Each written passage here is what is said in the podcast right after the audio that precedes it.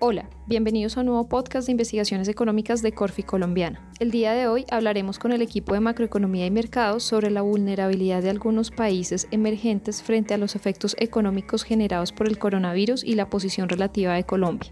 Estamos con Julio Romero, economista jefe del área, quien a manera de introducción nos explica de qué se trata este análisis. Hola María Victoria, quiero enviar un saludo muy especial a las personas que están oyendo este podcast. El objetivo de nuestro análisis es comparar la situación de Colombia con la de otros 10 países emergentes ante la crisis económica que estamos viviendo como consecuencia del coronavirus. Quizás lo más interesante es que evaluamos los cambios que puede generar esta crisis en la posición de nuestro país respecto a sus pares, teniendo en cuenta que este choque no afecta de la misma forma a todas las economías. En América Latina escogimos a Brasil, a México, a Chile y a Perú por ser las economías más grandes de la región pero también incluimos algunos países de Asia y África con calificaciones crediticias y vulnerabilidades similares a las de Colombia en varios frentes. De esta forma, eh, estamos incluyendo también a India, a Indonesia, a Malasia, a Rusia y a Turquía como los representantes asiáticos, mientras que Sudáfrica completa la muestra de países analizados. Muy bien, eh, lo primero que quiero explicar es que las economías emergentes están enfrentando un choque doble por un lado, han tenido que apagar parcialmente su actividad económica para evitar una propagación acelerada del virus, pero también están sufriendo los efectos de la aversión al riesgo global y una fuerte salida de capitales. Esto último ha generado una devaluación importante de sus monedas y también un aumento en las primas de riesgo y un encarecimiento en el costo de financiamiento para el gobierno y el sector privado. En particular, nuestro análisis tiene en cuenta cinco dimensiones de vulnerabilidad que les voy a, a explicar a continuación. La primera es el ritmo de actividad económica justo antes de la llegada del virus y la velocidad de recuperación de aquel año 2021, según las proyecciones más recientes del Fondo Monetario Internacional. La segunda es la situación fiscal y el nivel de deuda antes y después del coronavirus, en donde uno de los aspectos que incluimos es el paquete fiscal que están adoptando los gobiernos en respuesta a la crisis. En tercer lugar está la situación monetaria y macrofinanciera, eh, en donde estamos evaluando la capacidad de los bancos centrales de realizar estímulo monetario a través de recortes en sus tasas de interés y de programas de expansión cuantitativa. El cuarto factor es la exposición externa, que la medimos a través del déficit en cuenta corriente y la forma en que se financia, y también en el nivel de reservas internacionales para enfrentar una posible crisis de balanza de pagos. Finalmente, en quinto lugar, tenemos eh, el riesgo país y las variables crediticias, en donde incorporamos el comportamiento de las primas de riesgo, la calificación soberana y la exposición del mercado de deuda de cada país a los inversionistas extranjeros. Al final lo que hacemos es resumir estas cinco categorías en un índice de vulnerabilidad que nos permite comprender el reordenamiento económico que pueda estar generando esta crisis y que también o mal librado puede salir Colombia en términos relativos. Gracias, Julio. Antes de entrar en detalle con el análisis de vulnerabilidad, quisiera que Laura Parra, analista de mercados internacionales, nos explique cómo han reaccionado las autoridades económicas. Hola María Victoria. Te cuento que la respuesta de política económica ha sido de dos tipos, fiscal y monetaria. En materia fiscal, los gobiernos han optado por incrementar el gasto en salud pública, subsidiar las nóminas, hacer transferencias a la población vulnerable y generar estímulos específicos para los sectores afectados mientras que a nivel monetario los bancos centrales han reducido sus tasas de interés y algunos han incursionado con programas de compras de activos. En ese sentido, vemos que Colombia tiene una respuesta fiscal comparativamente pequeña, lo cual podría limitar la reactivación económica una vez se contenga el virus, pero eso también implica una menor carga de deuda y mayor credibilidad en materia de sostenibilidad fiscal a mediano plazo. A nivel monetario, lo que estamos viendo es que Colombia puede recortar más su tasa de interés y cuenta con espacio moderado para aumentar el tamaño del programa de compra de activos. Ahora quiero saludar a María Paula Contreras, especialista en economía local. María Paula, el panorama económico ha cambiado drásticamente en los últimos meses. ¿Cuál es la situación de los países analizados en materia de actividad económica? Gracias, María B. En este caso quisimos analizar dos elementos. El primero es la fase del ciclo económico en la que estaban los países antes de que se iniciara la emergencia y el segundo es la velocidad de recuperación que se espera una vez está ya terminado. Entonces, lo primero que hay que mencionar es que el punto de partida nos ayuda. En 2019 Colombia creció 3.3, mientras que el resto de países en América Latina lo hizo a una tasa promedio de 0.6.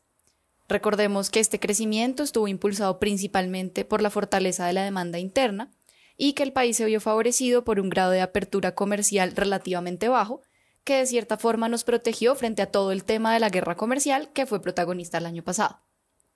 Además, en términos de crecimiento, Colombia sería uno de los países menos afectados en 2020, de acuerdo con las perspectivas del Fondo Monetario Internacional, aunque pues está claro que hay un alto grado de incertidumbre en estas estimaciones. Según el fondo, Colombia tendría una contracción de 2,4, mientras que en otros países la caída superaría el 4%. De hecho, en la muestra que analizamos, los únicos países que tendrían un comportamiento mejor al nuestro son los países asiáticos. También se habla mucho de cómo será la recuperación después de la pandemia. Le quiero preguntar a Juan Camilo Pardo, analista de investigaciones económicas, si abarcaron este tema en su análisis. Hola María Victoria. Sí, claro que sí lo abarcamos, mira te cuento. Nosotros en términos generales identificamos tres grupos de países según la forma de la recuperación que espera el Fondo Monetario Internacional, básicamente. El primero lo conforman aquellas economías que luego de desacelerarse en 2020 van a tener crecimientos positivos en el año 2021, lo que les permitiría llevar su actividad económica por encima de los niveles previos al choque lo cual, pues bueno, si uno lo ve en una gráfica, tiene forma de V asimétrica, más larga en la parte derecha, o como se ha denominado básicamente, recuperación en forma de Nike check. En este grupo, eh, te comento, dominan los países asiáticos y dentro de nuestro análisis encontramos a la India, Indonesia y Malasia, los cuales no se contraerían en el año 2020 como la gran mayoría de países del mundo. En el caso de la India se espera un crecimiento de 1,9% en el año 2020 y en Indonesia de 0,5% y en 2021 se espera un crecimiento de 7.4% y 8.2% para la India y para Indonesia respectivamente, de forma que a finales de ese periodo su producto sería un 8% mayor frente al nivel de 2019. Y bueno, ya pasando al segundo grupo de países, estos se caracterizan por una recuperación esperada en forma de V, en donde tenemos a Colombia, Chile, Perú y Turquía. El Fondo Monetario Internacional proyecta que estos países tengan una contracción económica en 2020 y repunten en 2021, lo cual les permitiría recuperar los niveles previos al choque. Debo destacar que Colombia es el que mejor se desempeña en este grupo, pues espera que sus niveles de actividad económica en 2021 se ubiquen un 2% por encima de los niveles de 2019. Para el caso de Chile y Perú, los niveles de actividad en 2021 se ubicarían un 1% por encima del nivel de 2019 y en Turquía esta recuperación, pues bueno, sería un poco inferior. El tercer y último grupo tiene a los países con la recuperación más débil, que tiene forma de U o incluso L cuyas economías, pues bueno, seguirían en el año 2021 por debajo de los niveles del 2019. Estos son Sudáfrica, Rusia, Brasil y México. Bueno, creo pertinente resaltar que México es el país que verá más afectado su nivel de actividad económica, puesto que se proyecta un crecimiento negativo de 6.6% para el año 2020 y a pesar de un leve repunte en 2021, el producto seguiría siendo un 4% inferior al nivel de 2019. Bueno, digamos ya para, la, para los demás países, incluyendo Brasil, Sudáfrica y Rusia, se proyecta un producto en 2021 inferior en 2.5% respecto al nivel de 2019. Entonces, en resumen, en términos de crecimiento económico, ¿cómo queda parado nuestro país en esta crisis? Bueno, la conclusión es que Colombia tiene una vulnerabilidad media-baja frente a los demás países que analizamos y pese a que el país también enfrenta en estos momentos el choque en los precios del petróleo, Creemos que algunas de las razones que permitieron que nuestra economía fuera en contra de la corriente en 2019 seguirían favoreciendo una mejor recuperación frente a los pares en los próximos años. Sin embargo, aquí es importante insistir en que la incertidumbre alrededor de todo lo que está pasando es muy alta y que el resultado también dependerá en gran medida del tamaño de la respuesta de política en cada país y de la efectividad que tenga para reactivar la economía luego del choque. En este caso somos optimistas y creemos que las medidas anunciadas por el gobierno colombiano de subsidiar un porcentaje de las nóminas de las empresas, si se adoptan cuanto antes, pues permitirían que la economía retome una senda positiva en el segundo semestre de este año. Julio, hablemos ahora del tema fiscal. ¿Cuál era la situación de estos países antes del virus y cómo creen ustedes que van a quedar una vez se supere la crisis? Claro que sí, María Victoria. Quiero decir en primer lugar que esta crisis está aumentando la deuda pública en todo el mundo no solamente en los países que analizamos. Eh, cuando hayamos superado esta pandemia, seguramente vamos a tener un mundo mucho más endeudado y esta deuda la vamos a tener que pagar en los próximos años y seguramente también la tendrán que seguir pagando las siguientes generaciones. En términos generales, te cuento que la situación antes del virus era heterogénea, en donde los gobiernos de Brasil, India y Sudáfrica encabezaban la lista con deudas del 60% del PIB o superiores, mientras que los indicadores de Rusia, Chile y Perú eran menores al 30% del PIB. Colombia estaba en la parte media de la tabla con niveles de deuda de 50% del PIB, que eran similares o relativamente similares a los de Malasia y México. Como dije al comienzo, una de las principales consecuencias del virus es que está obligando a los, países a endeudarse más. La pregunta es qué tanto. Para, para, responder esto, lo que hacemos es analizar cinco efectos puntuales de la crisis sobre el nivel de deuda. El primero de ellos es el impacto de la caída del producto. En la medida que el PIB es el denominador de las métricas fiscales y entre más profunda sea la contracción, pues más será el deterioro fiscal. En el caso de India e Indonesia, este aspecto juega a favor porque se proyecta que logren registrar un crecimiento positivo este año, como ya explicaron María Paula y Juan Camilo. El segundo aspecto es el tamaño del paquete fiscal, que no es otra cosa que el endeudamiento que asumen los países para financiar el mayor gasto público que van a hacer para enfrentar la pandemia. El tercero es la caída de los ingresos tributarios asociada al menor ritmo de actividad económica. El cuarto tiene que ver con el impacto de la devaluación de la moneda de cada país sobre su deuda pública en dólares, de manera que a mayor devaluación, mayor aumento de la deuda pública. Y finalmente el quinto aspecto que consideramos es el costo de financiamiento, eh, es decir, el, el efecto de las tasas de interés de la deuda que adquieren los países. Este análisis nos muestra que en promedio los países de la muestra aumentarían su deuda este año en casi 12 puntos del PIB. Colombia tendría un incremento un poco más bajo, del orden de los 11 puntos del PIB, en donde la caída del producto, el mayor déficit fiscal y la devaluación explicarían más del 80% de este aumento. El mayor deterioro en las métricas de deuda pública lo tendrían Brasil y Sudáfrica, con un aumento de 18 puntos del PIB mientras que en el caso de India el incremento sería de menos de 4 puntos.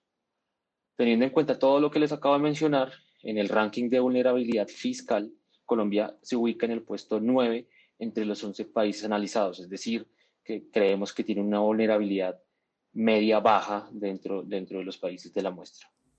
Laura, entiendo que los bancos centrales están implementando medidas para mitigar los efectos del virus. Cuéntanos un poco más cuál es el panorama en materia de política monetaria. Así es, los bancos centrales fueron los primeros en reaccionar a la crisis. Lo que nosotros hacemos en la dimensión monetaria y macrofinanciera de nuestro índice es evaluar la capacidad que tienen los bancos centrales de continuar aumentando su estímulo monetario, ya sea con reducciones adicionales en la tasa de referencia o implementando programas de compras de activos. Quiero resaltar que este tipo de programas son algo nuevo para las economías emergentes, mientras que los países desarrollados lo vienen haciendo de forma masiva desde la crisis financiera de 2008.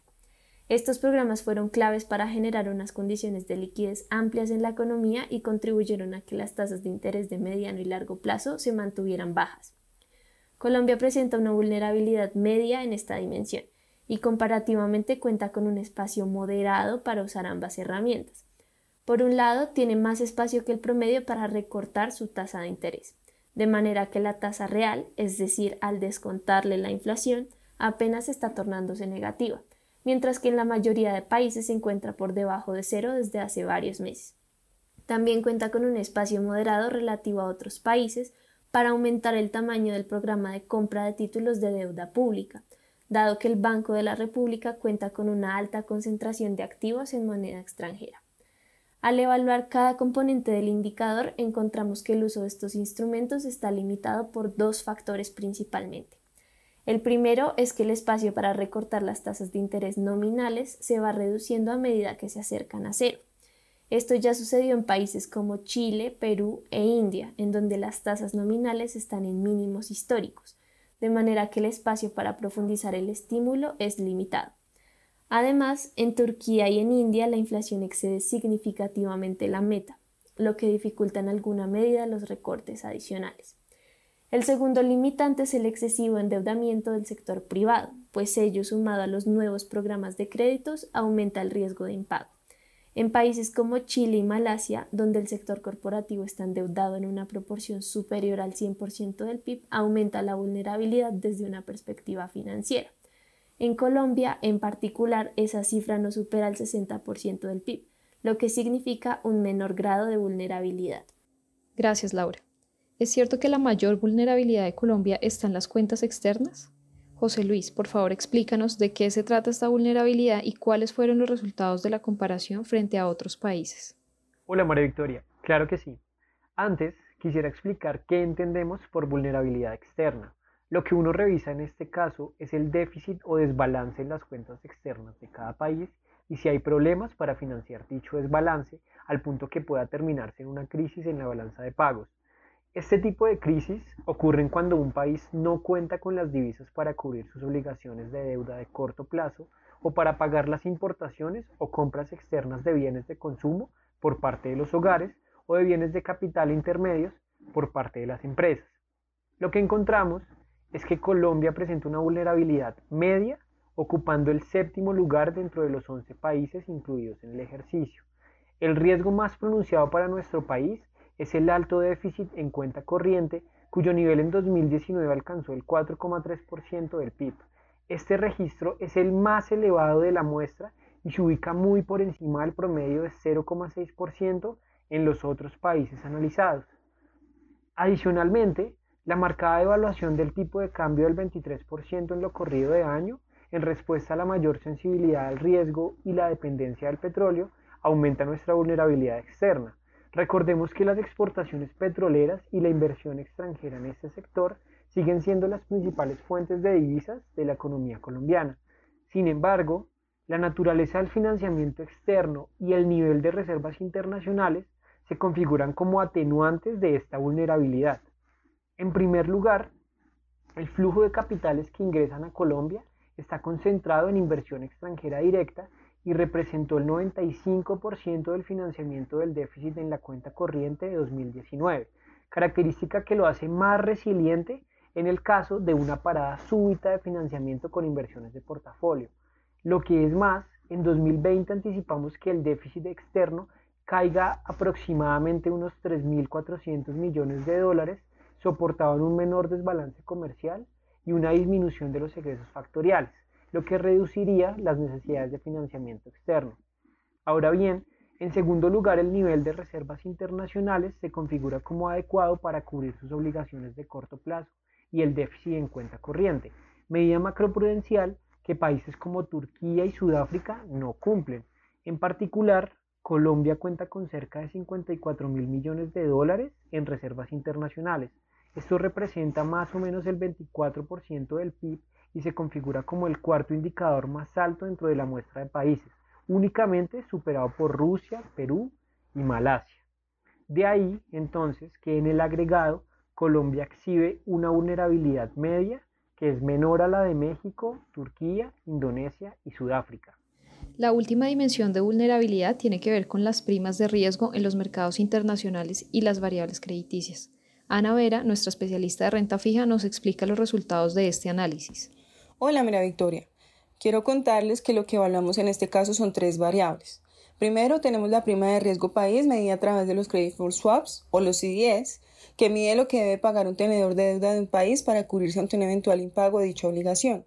Segundo, la calificación de la deuda soberana que otorga la agencia Standard Poor's. Y tercero, la exposición del mercado de deuda pública a inversionistas extranjeros, en donde una mayor participación de estos inversionistas implica que hay una mayor vulnerabilidad en el caso de que ocurra una salida masiva de capitales.